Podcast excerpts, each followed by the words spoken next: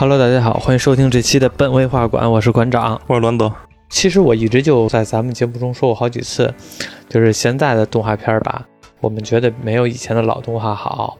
就是现在来说最火的《鬼灭之刃》，其实我们看的话，也就是马马虎虎，没有以前觉得很好，没有一些以前的老动画好。但是今天我们还是看了《鬼灭之刃：无限列车篇》，倒要看看它怎么能成为日本影史上排名第一的动画大电影。对，看完也可以理解，确实制作很强。对，说句实话啊，就是《鬼灭之刃》的话，我们我是之前看了第一季，我是没追漫画。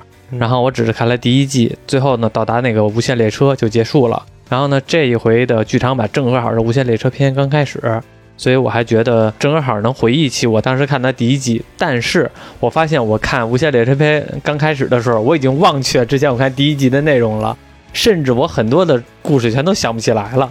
很正常，我也记不清，你知道为什么吗？为什么呀？因为咱们之前不做过一一期《鬼灭之刃》吗？啊，你知道那是什么时候做的吗？什么时候？二零二零年二月。一年多了，一年多了，你可不记不起来了吗？你说现在我们岁数是大了哈，看一部动画片儿忘了就忘了，关键是看完了之后还做了一期节目，然后过了一年时间又给又把之前的给忘了。本来我们做这节目的时候，其实我做这节目的初衷有一目的，就是说我看完了东西能自个儿再叙述一遍，这样的话呢，我记忆力会很深刻，还记着。后来发现好像没屌用，脑子不好就是不好。时隔一年多也确实很难记嘛，好多我也都忘了，是吧？因为它也确实没在咱大陆上映，港澳台上映了。啊啊啊！因为它是二零年十月，嗯，日本上映的，然后港澳台也都是二零年底上映的。就大陆一直没引进，而且别人的地区都是上映了两次，为什么上映两次？普通版一次，IMAX 一次，那为什么不一块上映呢？那我哪知道啊？他就可能看遍普通的，你觉得不爽，又看 IMAX，更爽，太孙子了！这个人家有的是一块上映的话，大不了无非就是普通和 IMAX 同时上映，你选择不同的厅嘛。他这是啊，合着你先得看普通，再得再花一轮钱。再看 IMAX，对，真孙子！而且据说咱大陆本来二一年二三月份准备上映的啊，《无限列车篇》都出那个宣传海报了，嗯，结果因为 Fate 那剧场版，还有最近那《怪物猎人》，嗯，因为有有一个辱华台词给紧急下架了嘛，嗯。然后就审核就开始严了，所有进口片全都重新审。但是他这个好像没有什么辱华的这个这个范围啊。但他这就还是血腥嘛，肯定还还好吧。他有一个什么自杀的镜镜头，就那个啊，那抹脖子那个炭治郎老自杀，嗯，然后到处都是血，还有那些鬼，可能都是影响都不好吧。啊，反正现在咱们这个审核确实也挺那什么的，挺严格的。而且我感觉，其实我不知道现在看这种漫画的这个年龄段啊，反正我觉得好像偏小的孩儿，就是偏小的年龄段比较小的那个小孩儿，他们可能更看的还是那种《熊出没》那种动画片，比较好玩的喜剧类的。然后可能看《鬼灭之刃》呢，至少我觉得得上了小学五六年级才会看吧。对，我是感觉啊，我也青少年燃漫嘛，归根结底还是属于燃漫这个游戏。虽然咱们没上映，也幸亏咱们在网上找到了资源，嗯，也是挺不容易的，找了一会儿才找到了资源，因为以为是随便下载了，其实还不是，嗯，那阵之前就有着急的网友。就想下载网上找资源，为什么这我找完资源我还提前放一下，我得看它是真的是假的。嗯，因为有的网友下到了假资源。下一个什么呀？以前不经常下完之后是葫芦娃吗？我记得我记得那阵去博尔巴看见，他妈的这个坑逼，我他妈的下了我我那个我下了三四个小时的苍井空全集，结果一下来是葫芦娃。还有说我下了那个阿凡达，结果一下下来是阿凡提。对，就有网友下完之后一看播放时间一小时五十多分钟，挺靠谱的。嗯，然后开篇的动画是那个东宝发行，也挺靠谱。嗯，之后就进入了一个列车的画面。嗯，无限列车篇嘛，也没问题。嗯，结果看了一个小时多，全都是那个无限列车，全都是列车在跑，没别的镜头。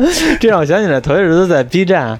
看见那个那个大侦探皮卡丘刚上映的时候，不知道为什么 B 站有一个一个半小时还是一个小时还是一个四个小时零四十分钟的一个电影，然后呢我还进去看见呢，刚上就是皮卡丘跟那跳舞，然后呢看了半分钟，皮卡丘还在跳舞，其实满屏弹幕说皮卡丘还在跳舞，我靠，倒发现那一个小时零四十分钟都是皮卡丘自在跳舞。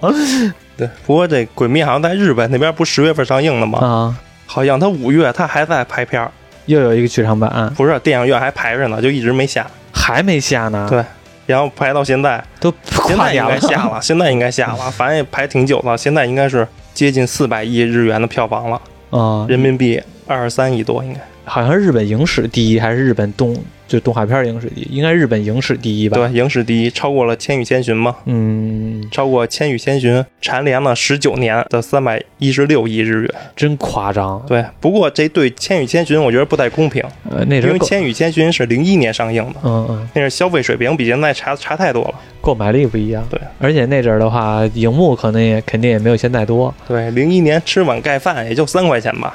就跟那阵儿说，如果要是按照中国电影的影史的排行的话，排名第一的电影，就是按照购买力来说的话，排名第一的电影应该是《少林寺》，因为《少林寺》好像是一毛钱一回一张票吧，在那阵儿时候好像是上亿的票房，所以你算算，比现在的任何电影都多。对，咱们说回来，这《无限列车篇》，这《鬼灭之刃》，《鬼灭之刃》其实熟悉的。听众或者也好，观众也好，都知道这个动画片的大致剧情了，嗯可能也都知道了剧情是什么了，我们我们就不赘述了，只从这个无限列车篇开始来聊。因为之前的剧情如果要再说的话，可能又一期节目又聊又聊以前的事儿对了，。直接听那个二零二零年二月那期吧，哦，你还记啊？二零二二月是吗？好像六六十六十多期吧。哦，对，可以先听我们那期，再听我们聊这个无限列车篇。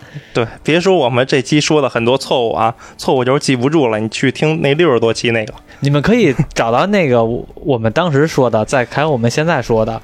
我们要有什么说错了，你们可以纠正我们。这样的话，也能偷偷的让他们再听一遍咱们以前的，给咱们以前的加播放量。哦，对，啊 对，还还有一个，还顺带一提一件事儿，嗯，《鬼灭之刃》之后不日本上映那个 EVA 福音战士剧场版吗？战士啊，那还很多人都觉着这福音战士能超越鬼灭的票房呢，因因为觉着福音战士的底蕴更足。老牌儿了，有点太老了。对新新观众不知道，因为现在的已经换一代人了。对，还是鬼灭陪伴他们长大，对，所以福音战士并没有超过北灭，北北灭，没超越鬼灭，而且差得远呢。嗯上映两个月才八十多亿的日元，啊，毕竟是跨了一代，对跨了，我觉得都不止一代人了，快。对他以为底蕴足，底蕴是足，嗯，但年轻人、新生代人还是不接触。对，就像我刷抖音那视频，有时候还看咱小时候那个《西游记》呢，老版《西游记八六版那个》，，对，然后是底下还有人评论呢，嗯，就肯定是一零后啊那种的，特别很年轻的人，还问这连续剧叫什么名字？不会吧？那个是真傻吧？不是，肯定是有，因为现在电视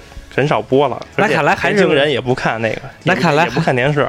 嗯，现在主要是不看电视了。对，现在有年轻人真的不知道，现在那可能还是播的少，应该再接着每回暑假接着循环，接着再来一对，轮。有可能啊。你看现在年轻人给你拿一个奥特曼卡片，让人说这奥特曼叫什么名字，你也说不出来，都是不关注。以前还能知道这奥特曼叫什么，现在根本就不知道这新出的奥特曼都是谁了。我们看完《鬼灭之刃》啊，就是感觉，其实我感觉这《无限列车篇》还不错。抛开画面来说，就是整个的剧情，我觉得还不错。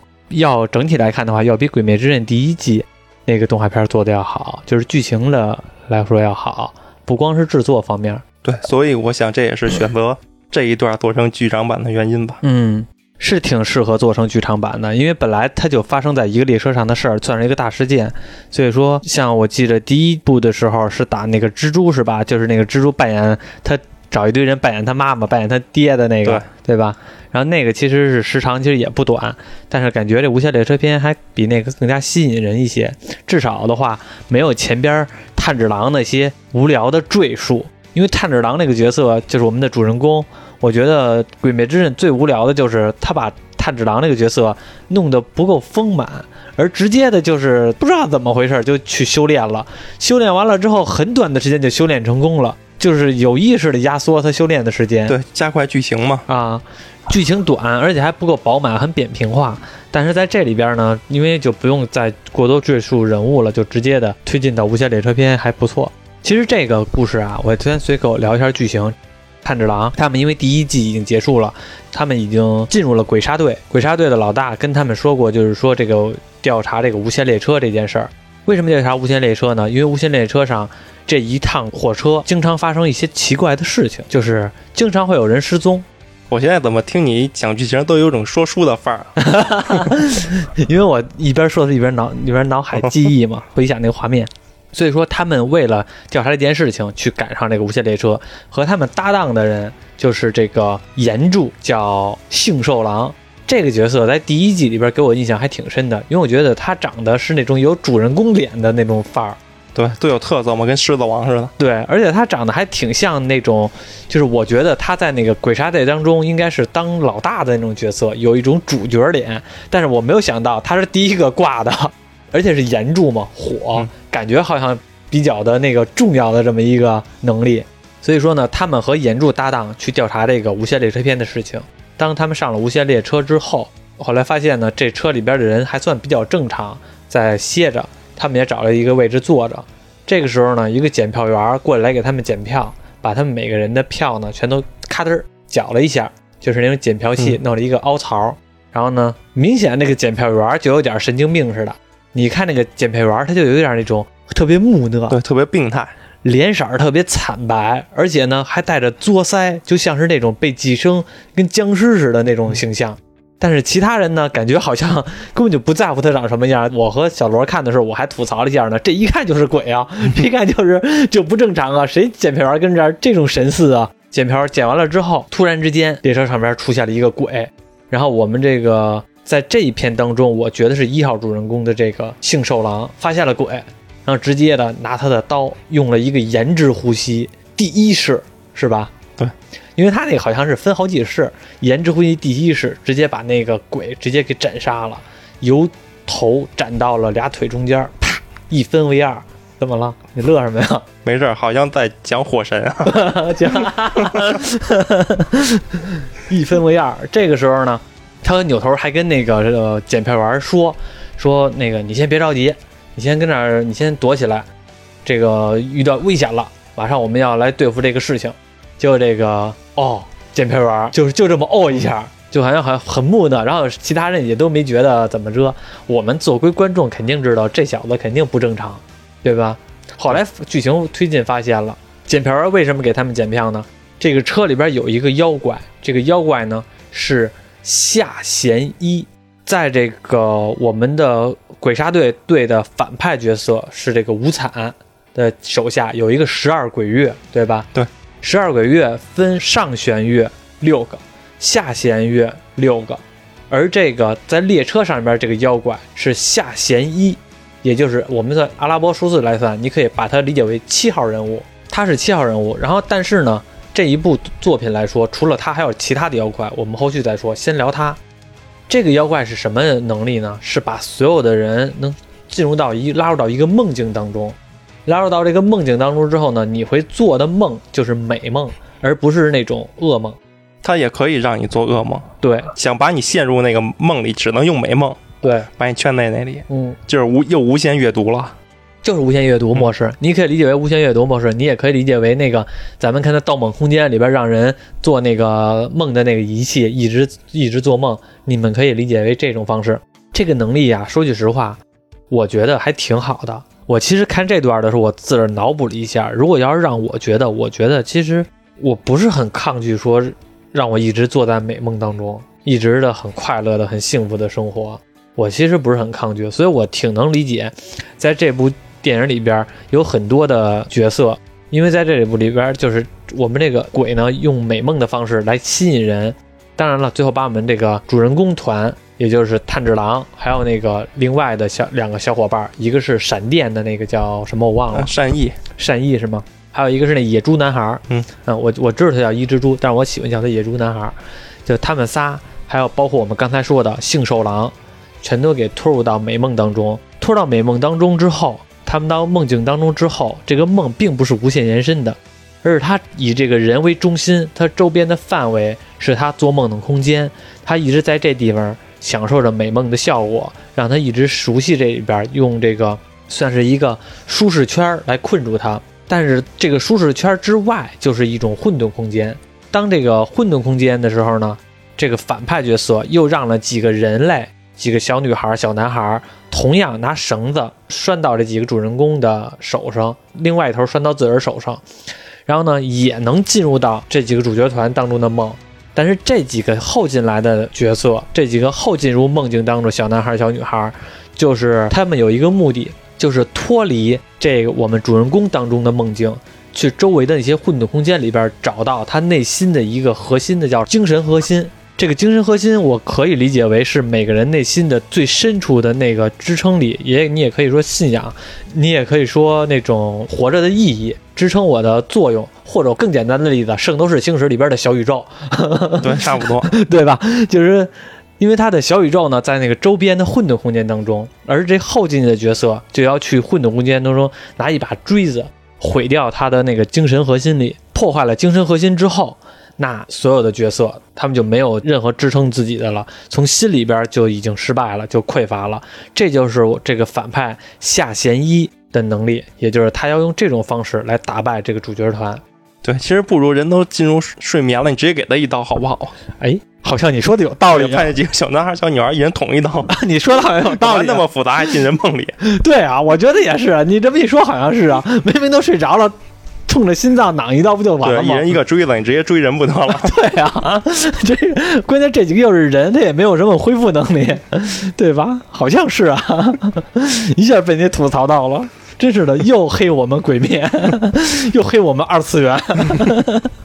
跟你说，这个鬼好像叫梦魇啊，其实我。后边跟他打的时候，你没发现他只会催眠这一招，而且好像就这一就这个一点儿，他使这个梦境了，剩下的任何地方全都没用梦境。而且这几个进主角团那个小男孩、小女孩也挺没用的，因为感觉他们就是唯一的作用就是他们进梦境，然后什么事儿也没干成，谁也没破坏，最后这几个人醒了，然后和他们半屌毛关系没有，该打该怎打还是怎打。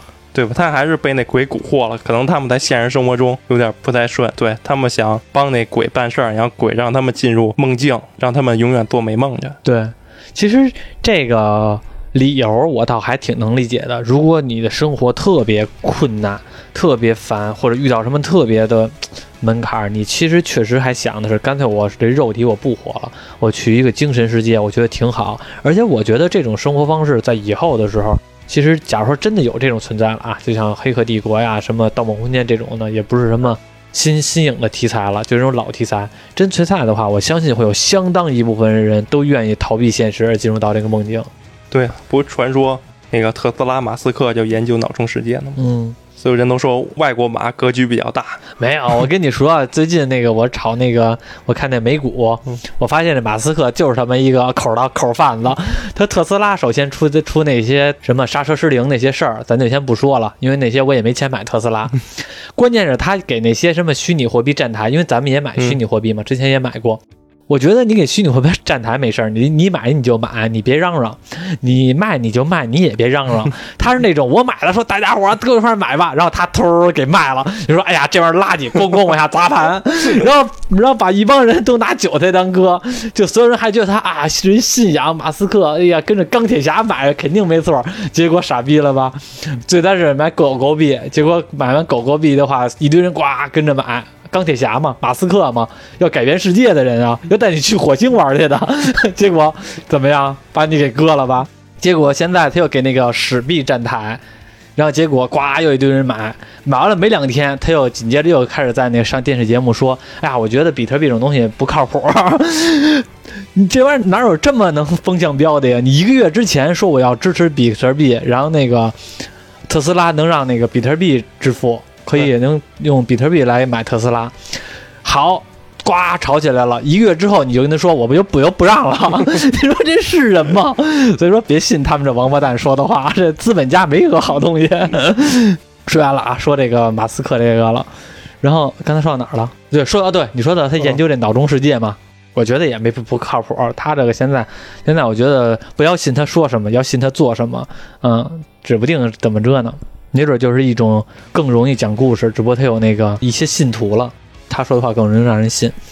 这个我们这角色也是，这个反派角色也是夏贤一也是，他也是等于这几个小孩都是他的信徒了，因为他答应了给这几个小孩把事办成之后，我会给你们一直做美梦。但是后来我们看剧情知道，其实就算他们把事办成了，我相信这个反派角色也不会给他一直做美梦的。对吧？他说了，他会让人先做美梦，然后就做噩梦。对，要看他惊恐的表情。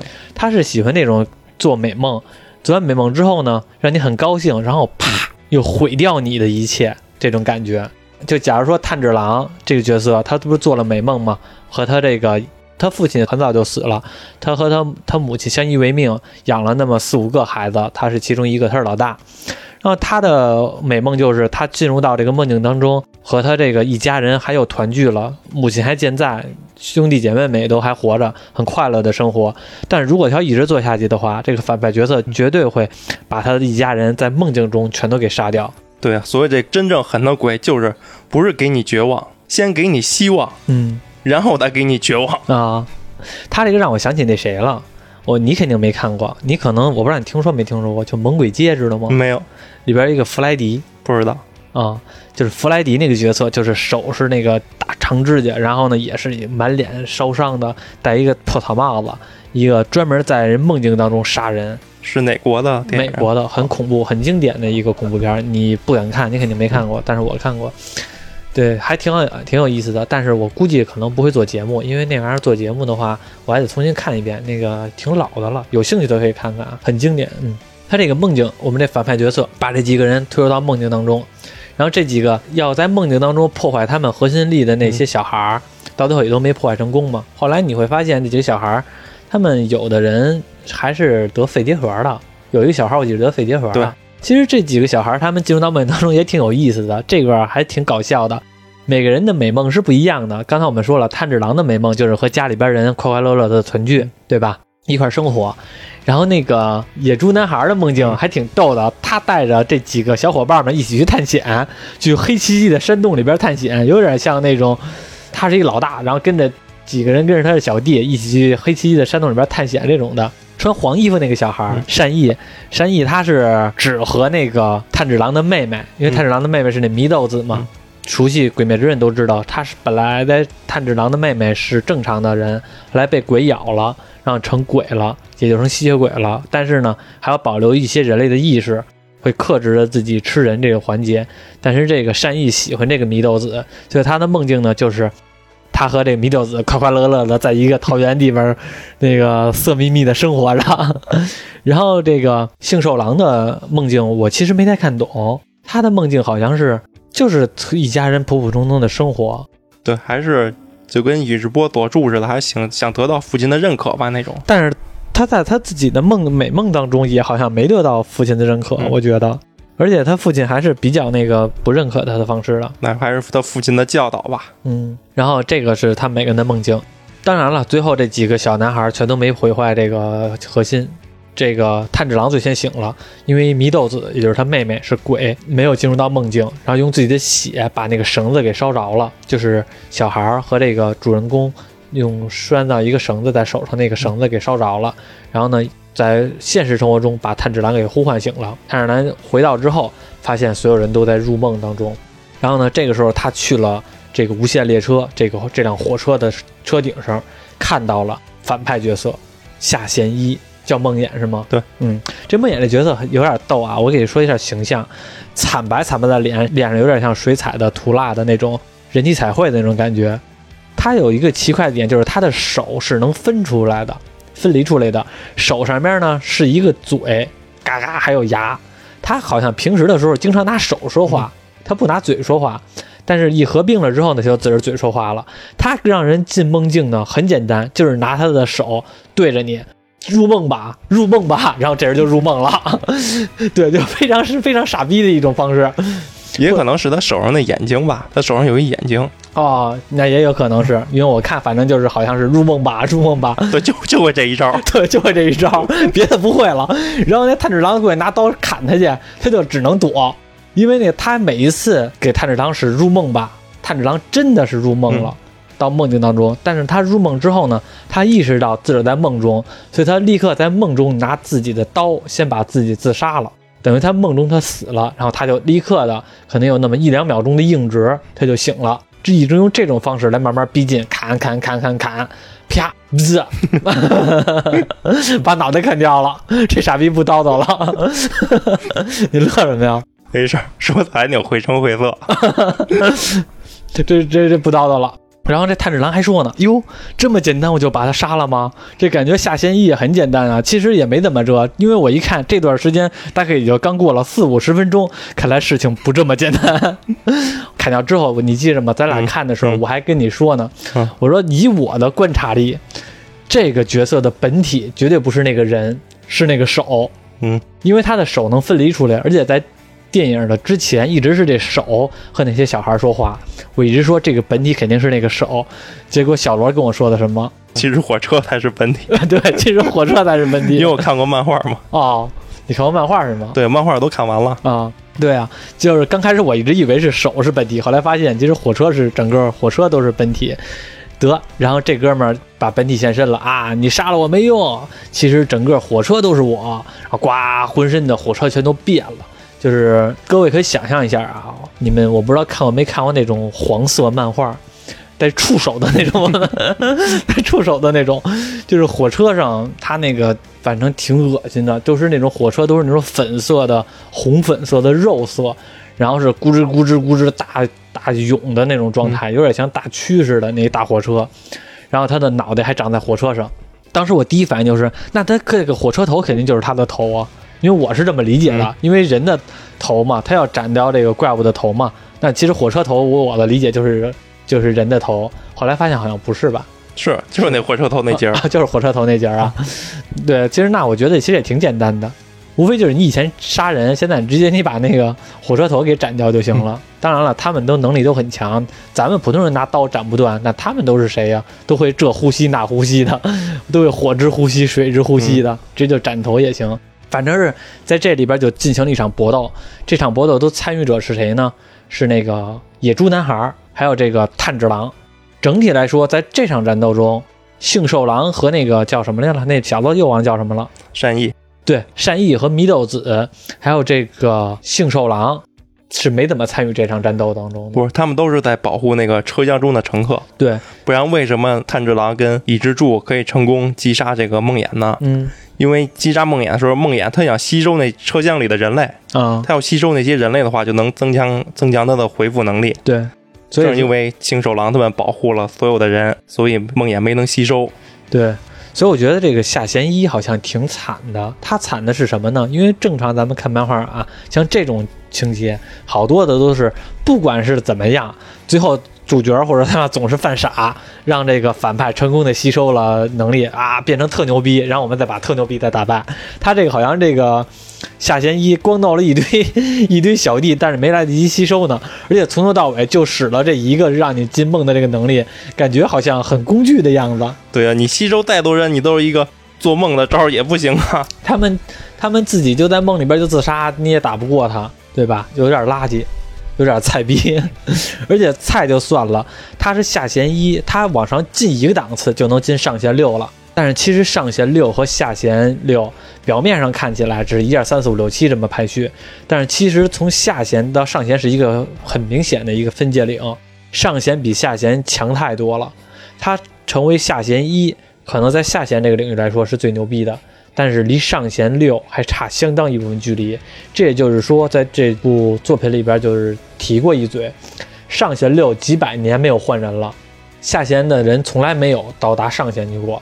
上弦那些人的话，而且是经常都是杀掉鬼杀队的柱，柱就是鬼杀队的老大，而且就是从来没有过失败。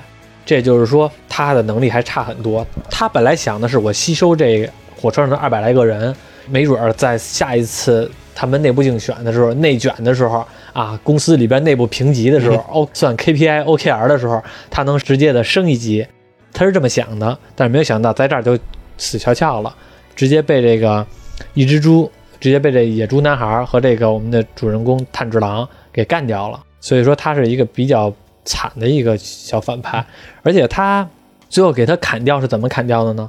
就俩人合作嘛，嗯他俩砍那个火车头，嗯发现砍完之后只露骨头，没砍断，嗯所以他俩就只能联手。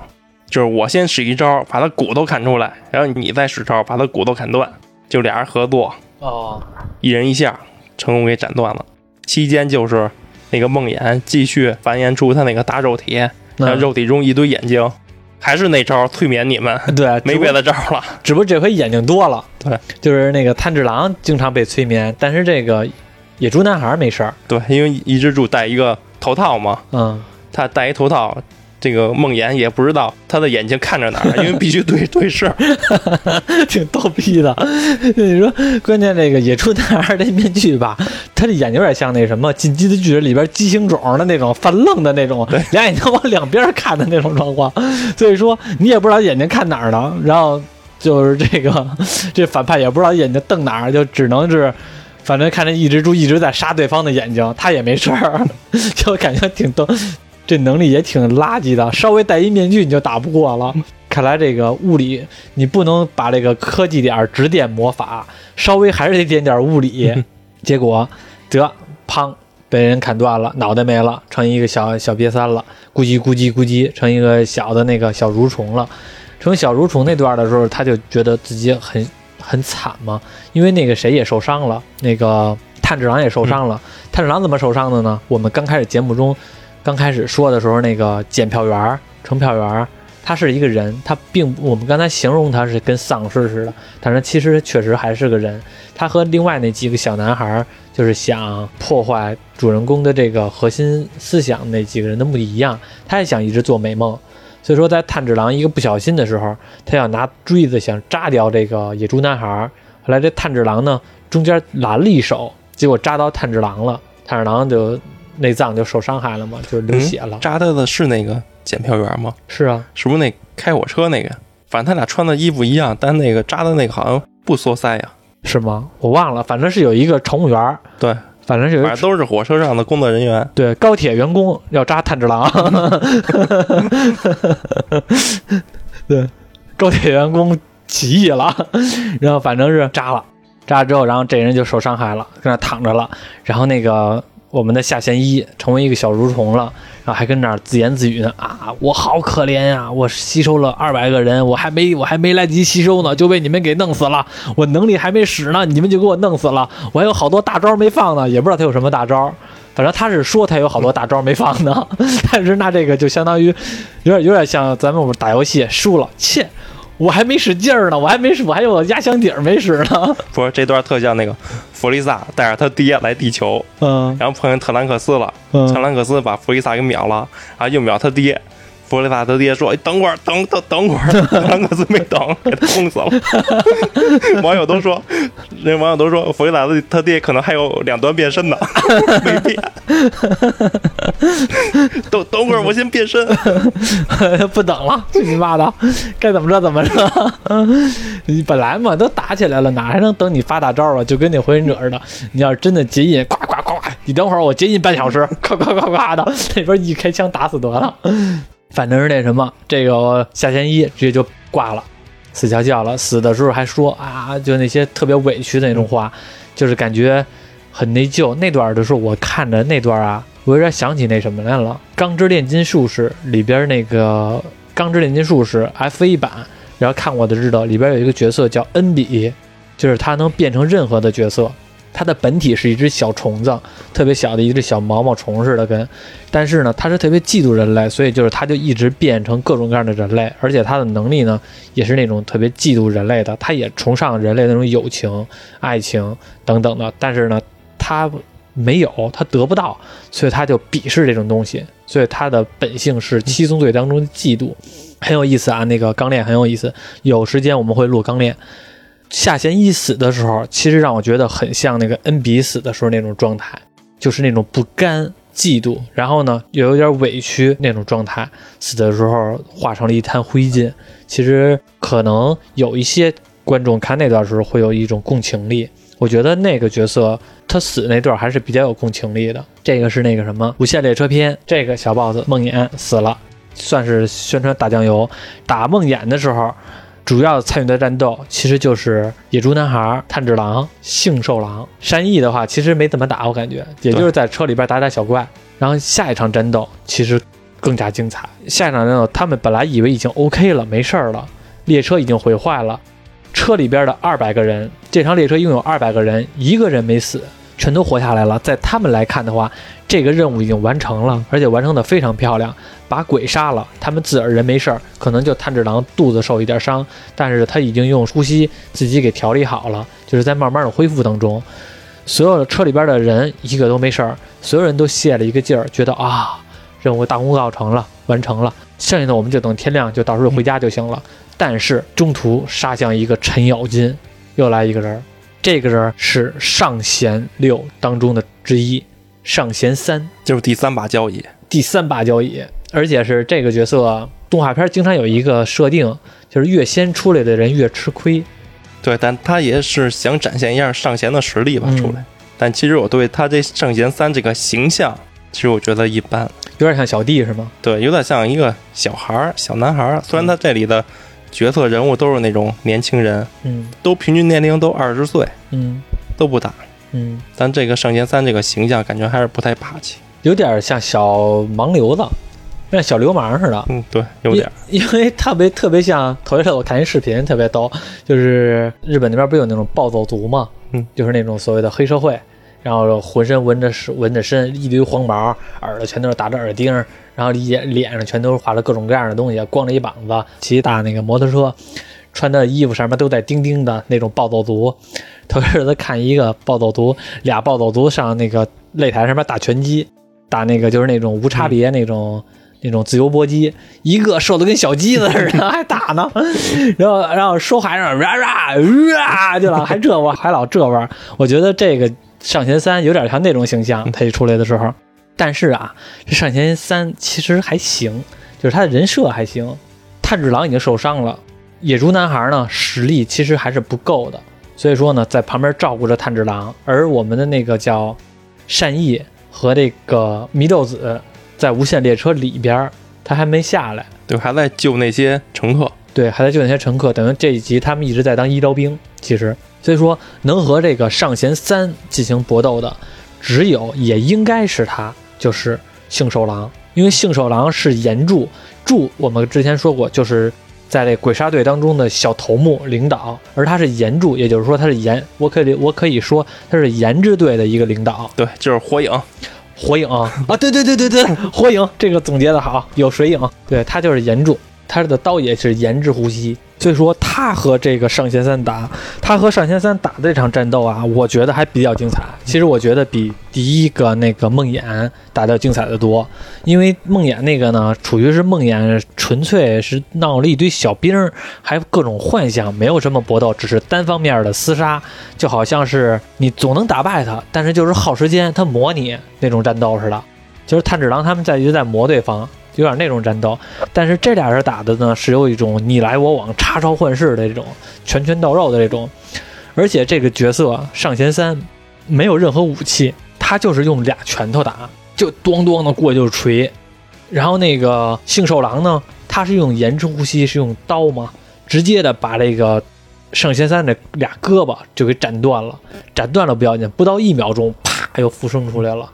大家可以理解为死士，就是在这里边这两场战斗当中，上弦三的角色有点像死士那种角色，无论他怎么受伤，他被斩了胳膊，被斩了腿，从肚子把这刀往上抛，把脑袋全都分成两半了，一秒钟之后，咵又恢复过来。而这个杏寿郎是人类，他不可能受到这种能力。表面上刚开始他各种的斩对方，斩对方，但是能力越来越不行，而且是这个上弦三这个角色还没有用全力。当他一用全力之后，稍微的打到了你肋骨的时候，你的肋骨全都断了；一打你肚子，内脏也受到了伤害。一个拳头一点的小边缘蹭到了眼睛的太阳穴，就就把太阳穴给蹭流血了，鲜血弥漫到了他的单眼上，他只有一只眼睛来进行这场战斗。对，就像普通玩家碰见了氪金玩家了。对，普通玩家碰到了氪金玩家，而且这氪金玩家的话还能给你来车轮战，还带无限血瓶儿。他一边打一边吃血，你这边废一格是一格，他那边还老一边吃血。对，碰见开挂的。对，没法打。所以到最后呢，其实实在不行的能力，能力也确实打不过，就被这个上弦三直接就给打的不动了。然后上弦三呢这个角色，为什么我们看角色好像刚开始看的时候并不是讨厌那个角色？他和梦魇不太一样，梦魇是那种死梦魇那个反派更像是那种死变态那种感觉。喜欢让你先做美梦，突然间又让你做噩梦，那种死变态那种感觉。但上弦三呢，有点像英雄惜英雄的那种感觉。他是和这个杏寿郎打的时候，不停的在劝那个杏寿郎说：“兄弟，咱别打了。你呀是人类，你现在特别牛逼，我特别佩服你。但是我特别希望你能和我站一桌，我把你变成鬼，咱哥俩兵分天下，有点这种感觉，是不是？对，咱哥俩一直打下去，互相进步，越来越强。对，咱咱俩一直打，不然现在的话，我打你，你把你胳膊打折了，你也就没法打了，你变成鬼了。”然后你也可以有恢复能力了，咱俩能咣咣咣的一直打，那多过瘾啊！有点这种感觉。玩游戏机格斗游戏，终于碰到了对手了，对，有点那种感觉。他就一直这种方式来劝这个杏寿郎，说咱别打了，我现在你只要说一句话，我不当人了，然后你不当鬼了，我立刻咱俩就联手，我立刻就让你当鬼，咱们就一块儿来。结果奈何这个杏寿郎是一个正义的反派，正义必胜嘛。正义的反派，不是正义的正派，正义的正义的正派，说那个说那个说那不行，我不不干，我我不行不干，我就愿受伤，就愿胳膊残。说那个我要有梦想，我要保护人类，我不想那个当你们这鬼，咱们道不同不相为谋，就一直打。其实这反派上弦三打这个杏寿郎的时候，一直在留着后手，他不是说真的。一下就置死于死地，嘣一下把你心脏掏出来，没有，他就是慢慢的打，让你的失去行动能力，算是一点一点削弱你的战斗力，打击你的自信心。这样的话呢，到最后他才说兄弟咱一块来，但是奈何对方实在是个硬骨头，一直就没有，所以说到最后他忍不住了，哐一拳说这可是最后一次机会了，杏寿郎阿郎别再打了，再打你真的会死。我求你了，别再打了。他都说出这种话了，他是说了吧？我求你了，别再打了。我 没注意忘了，我也可能没注意，但是我带着他的情绪，对他有可能会这么说。我求你了，宝贝儿，别打了。对他有可能会这么说，再打你真会死。我可怜你，有点惺惺相惜了。好不容易碰见你这么一个能和我对着磕的，而且你的性格我非常喜欢。但是那个杏寿郎说你的性格我不喜欢，我不喜欢当鬼，就是不同意。最后这杏寿郎就暴走了。用他了，他我觉得算是他燃烧他的生命力，燃烧他的精神核心力了。就是刚开始最开始那些小小男孩、小女孩要扎破他的核心力的，他用了燃烧自己的生命力了，燃烧我的小宇宙。这块一下哇，最后一次炙热，最后一次绽放了，用了一个类似于艾斯的大炎帝的那种能力，直接的火龙卷风，呼都烧起来了，他们俩咣就烧起来了。最后的结果就是。上弦三直接上弦三把拳头直接伸到了这个杏寿郎的肚子当中，而杏寿郎拿他的刀砍到了上弦三的脖子，而且一直一直往里边伸。上弦三呢也拿这个拳头一直一直就往里边往里边掏，所以这俩一直在僵持着。这个时候，其他那两个角色炭治郎和这个野猪男孩，这个时候也没法怎么着，很无奈的跟旁边待着。是吧？没什么用。说，哎呀，不行啊，实在受不了了，我一定要帮你。拿着刀，呱冲过去了，说要帮他忙。这个时候天也快亮了，因为大家知道，或者说你们不知道，我也给你们说一声。因为上弦三是鬼，这里边的设定是鬼碰到阳光就会死亡，就会化成灰烬，就跟吸血鬼似的。所以马上太阳光就要出来了，上弦三也着急了，说算了。你这个看来我不能老留后手了，必须得下杀手了，直接弄死你得了，弄死我好我赶紧跑，不然的话太阳光一照的话，我这个自己也不行啊，赶紧的又出一个拳头要把这个杏寿郎给打死，没想到杏寿郎最后一点求生欲还拽到他的另外一只手，一个手掏到他肚子里，一个手杏寿郎攥着，当他想把那只手从肚子里边拉回来的时候。杏寿郎用他的自肚子强健的腹肌，六块腹肌，深深的夹住了这个手，不让他出来。所以说，这就有点像两个勇士互相的在最后的挣扎这种感觉。对，要跟你同归于尽。对，抱着必死的决心也要拖你后腿。上弦三很着急呀，这可不行啊，太阳光就要来了，不然的话一照我就成粉儿了，是吧？呃，那赶紧的呀。最后只能想到一方法，自断其臂，就是壮士断腕。啪，俩手全都断了，因为他自个儿就恢复能力嘛，直接就接着能长。断了赶紧就跑，然后那个炭治郎也很着急呀，直接就过去杀他去，杀他，但是也跑不过他，他自个儿也腹部也中了伤口了，也追不上他，就让这个上弦三最后还是跑了。跑的时候呢，太阳光一点一点出来，他就赶紧躲到大森林里边阴暗的地方。所有人都哭。炭治郎很愤怒啊，说：“胆小鬼有什么可跑的？说那什么，我们战斗还没结束，那个杏寿郎在和你这战斗，还有这个上弦三还是比较理性的，说你神经病啊，说你是人类没事儿，我是鬼，太阳光一来的话，我肯定得跑啊。”这个炭治郎拿他自个儿刀子，发一扔，直接就插到了这个上弦三的后背，那也不管，接着往前跑，就跑走了。炭治郎很愤怒，一边愤怒一边喊说：“胆小鬼！表面上看起来是你赢了，其实你根本就没赢。列车上二百个人，一个人都没有死，而且杏寿郎在这场战斗中没有逃跑，他最后战到死他都没有逃跑，还在这等着你战斗。结果你自个儿跑了，说你给我记着，我们作为鬼杀队来说。”我们会一直在夜晚中和你们鬼进行战斗，夜晚中是对你们有优势的，但是我们那也在夜晚中和你们进行战斗，我们不会逃避的。而你们只要是太阳光一来，你们就会逃避。你们还有自己的恢复能力，我们人类没有恢复能力，但是我们不会逃跑。这场战斗是我们杏寿郎赢了。杏寿郎听完这句话之后很欣慰啊。感觉是为他证明了一样，其实我觉得也是，这场战斗就是杏寿郎赢了，因为他没有怂，他自个儿拿他自个儿生命和这个对方搏斗，而且这表面上这个鬼说起来啊，你跟我成为鬼吧，你我有会强的恢复能力，而且这场战斗的话，绝对是我会赢，因为你打我一百次我都能恢复，我打你一下你就会死亡，所以说其实你肯定是必输的，但是结果是虽然杏寿郎死了，但是其实他是赢了的。因为他把对方打跑了，对方逃避了这场战斗，等于是他没有遵守这个这场决斗的规则。反正是这场战斗最后结束了之后，打的还是非常惨烈的。最后杏寿郎死了，所有人都哭泣，为他惋惜。然后一只乌鸦在树杈上边也飞走了，飞走的时候乌鸦也也流下了眼泪。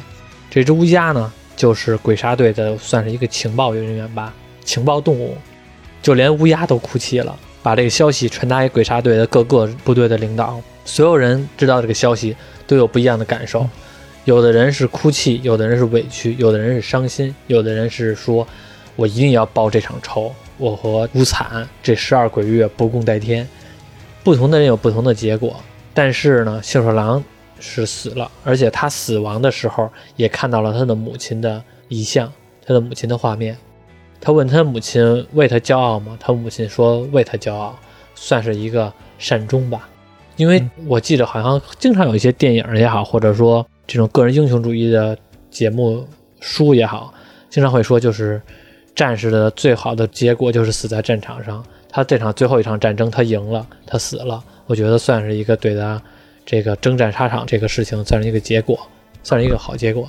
嗯，而且是他人设还比较丰满嘛。这是主要大致剧情，对这部剧场版就讲的这些嘛。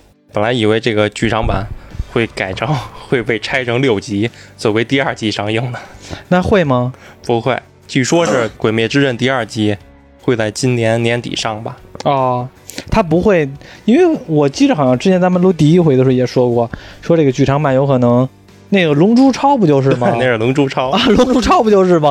上那剧场版，然后紧着剧场版完了之后，第二季的话，直接就是前前几集就是整整体的就是那剧场版。对啊，但《鬼灭》的第二季是紧接着这《无限列车》之后的，叫那油锅篇。油什么？油锅。油锅。对，介绍那个音柱的，就是炭治郎他们仨，嗯，男扮女装混入那个油锅。油锅好像是日本那边的一城市，叫吉原油锅，嗯就是花街。哦。对，说听说啊，是新闻，日本那边还有那个女观众要抵制这个名字呢。啊，女权主义又出来了，对吧？因为油锅就是花街嘛。嗯，他说你拿这油锅做这个名字不好。嗯，那这个玩意儿还不过，对于一个少年漫来说的话，好像把这种事儿来说出来，好像确实也不是特别好。就是对于少年漫，你要说它一成人漫画，我觉得无所谓。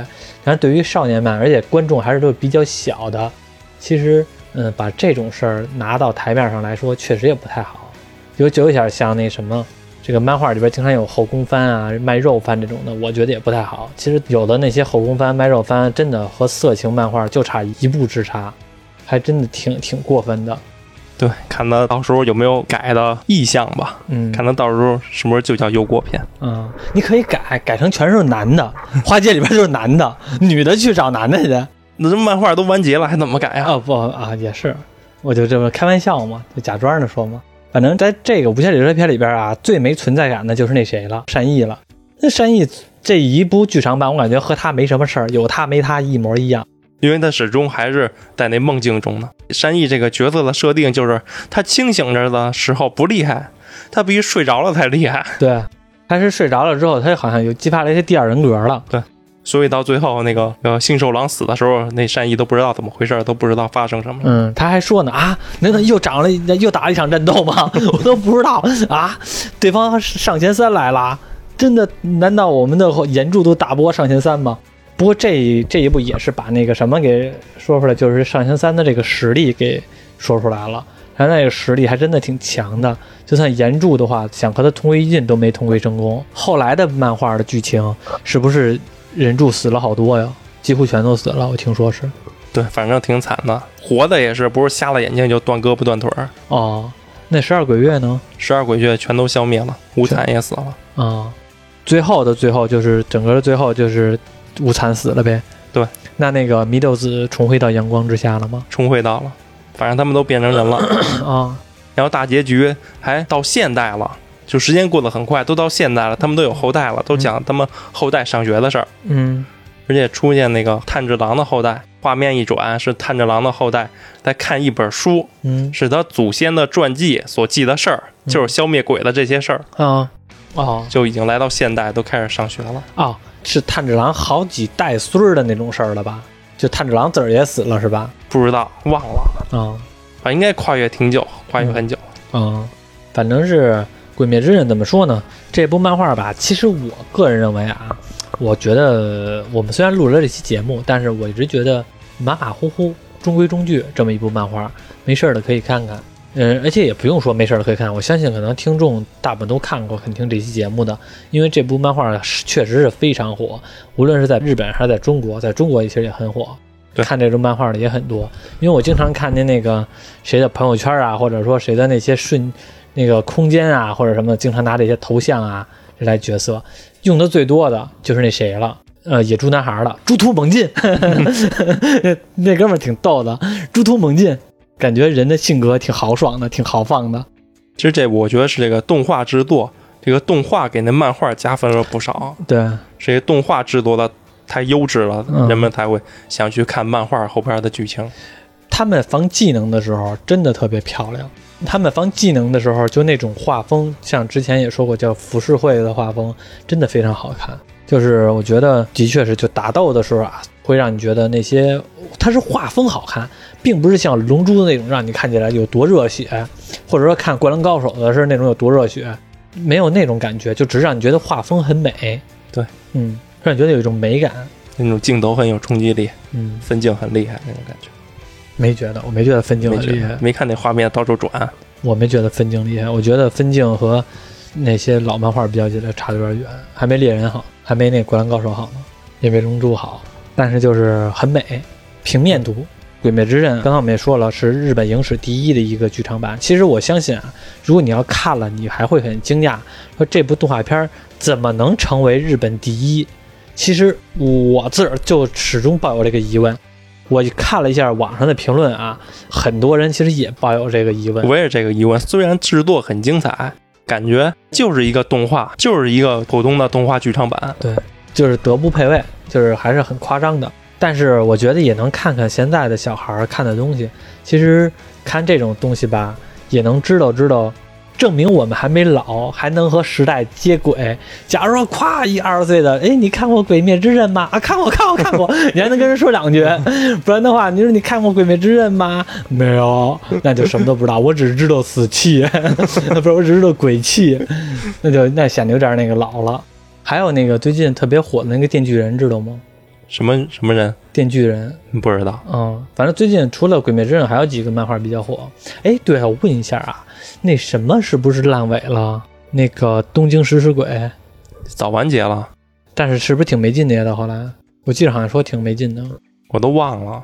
反正最后发现大 boss 是那个神代力士，现在能看的漫画也少了，对，也没追什么新漫，也不知道还有什么嗯火的新漫了。嗯，以后再看吧。因为之前我们做过很多期漫画节目，但是其实真正聊的漫画还没聊到我们自己熟悉的那些。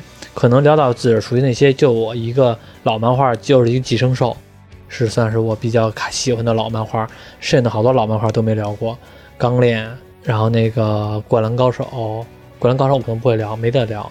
对，那还有听众说让咱聊《灌篮高手》呢吗？我发觉其实咱们听众喜欢咱聊聊漫画的还比较多，虽然我们没聊过几期，但是好像好几个，也可能是一个人来回说，就是他经常推又推荐我们火影，又推荐我们海贼，又推荐我们之前那个叫什么来了？黎明杀不是，就是探案那个叫什么来了？异次杀机叫什么来着？反正你们听众懂我意思，就是那个就是那个探案那个，他去一个另外一个次元，也是去人梦境当中吧？啊，不是咱做了那期了吗？啊，对，是咱做的那期吗？对，就进那井当中探案那个，那也是听众推荐我们的，还有推荐过我们《剑锋传奇》，《剑锋传奇》作者都死了，对对，就是那作者死了之后，那听众才说想听咱聊嘛。我们说实话没看过《剑锋传奇对，》，其实人作者死了之后，咱再聊反而不好，为什么呀？有点吃人人家血馒头。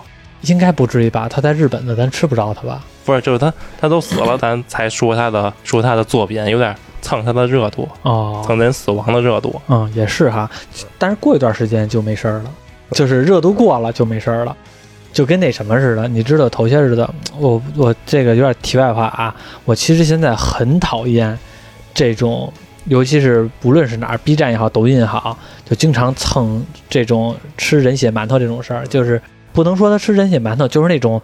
强行的蹭热度这种这种事儿，就比如说啊，其实我们也蹭了，就我们也蹭了这个鬼灭了，但是感觉好一点儿。不会，咱那鬼灭蹭的也很晚了很晚了，咱们老是蹭的比较晚，稍微占吧点儿得了。没什么热度了。对，头些日子那个，你知道那个潘长江和嘎子哦，潘嘎之啊，交，潘嘎之交知道吧？知道吧？然后网上我不知道为什么总有好多的人，我特别讨厌看那种视频，他们那种人啊，就是潘长江和嘎子不都卖酒吗？嗯他们有的人呢，就去买那个潘长江和嘎子的酒，然后录完那个短视频，就是录完那个评测视频，就是说给你们尝尝潘长江卖的酒和嘎子的假酒。他说所谓的假酒是什么样，好喝不好喝，怎么样，什么喝什么感觉，他是这种口气说。一个二十岁的小年轻，平时根本就不喝酒，买了一瓶嘎子的酒，跟那一盅一盅就跟那儿喝。哎，怎么那么顺口溜啊？喝完了之后，哎呀，酒喝的我好晕啊，酒喝的头疼。你废什么话呀？他酒喝的就是这样，他酒喝的肯定晕。那说明是真酒。不是他不是真酒，就是首先我要说他潘长江和嘎子酒我没喝过，我也没买过，但是我觉得啊，它肯定不是什么好酒，因为那么便宜。我但是我觉得他也不至于说那帮人说啊假酒啊卖的贵。什么各种的这种理由，因为你根本就不喝酒，你根本就没有实力评测。说句不好听的，给你摆这儿一瓶五粮液，然后给你换了一个瓶儿，换成嘎子那个酒，你喝着没准也说啊，这个酒喝着我好晕，好难受，第二天不行了，头疼，那废什么话呀？但我还挺喜欢“潘嘎之交”这词的，啊，我也因为这种词比那种什么不明觉厉、爷青结这种直接缩写的词儿，我觉得这“潘嘎之交”听着更有内涵。我喜欢这种，我喜欢这种有内涵的词。以后能成，以后没准能成为成语那种的，有点像那种伯牙之交的感觉，只不过伯牙之交是褒义词，潘嘎之交是贬义词，对吧？对。行，这一期时间也差不多了啊，我们就是随口就最后又聊了几句瞎扯淡别的，然后《鬼灭之刃》有兴趣的可以看看，动画呢制作很精良，每一帧呢都算是画风不错的，很漂亮，但是呢，我觉得剧情上还是没有达到，就是说我特别满意的那种程度。当然了，和我心目中我那些奉为神作也好，或者说我那种特别喜欢的漫画比较起来，还是有相当一部分距离的。但是呢，是现在新生的这一些零零后，都不是九零后了，是零零后这一代非常喜欢的。我觉得，如果我们要是不服老的话呢，可以去看一看。也能和一些零零后有一些话题，可能都是不是零零后，可能都是奔着零五后了才看了，因为这些零零后、零五后左右的才看那《鬼灭之刃》，九零后应该可能看都少了。可以熟悉一下现在大家的审美观，或者说看剧的这个风向标，我觉得算是《鬼灭之刃》算是一个风向标了，非常有划时代意义。因为它的划时代意义不是取决于剧情怎么样，它是代表了可能是这一代人，代表了一代人的喜欢的东西。所以说，我们看的时候呢，肯定是带有我们这种老一代人、上一代人的思想来看的，会有一些刻板印象，也会有一些觉得我那些就是好的，你们这些就是不好的。就像我们以前看动画片，觉得我们那些动画片就好，但是现在看《喜羊羊》就不好。然后我们上一代，我们父辈那一代觉得《大闹天宫》是好的，我们那些日本漫画觉得不好的，其实都会有一些这个代沟的存在。但是我们了解一下呢，对于我们来说，以后对我们了解一下呢，对于话题来说也是一个好事儿。保持自己的心态年轻嘛，别什么年轻人的东西你都不知道，你觉得是不是？对，那就这样吧，拜拜。鬼灭之刃。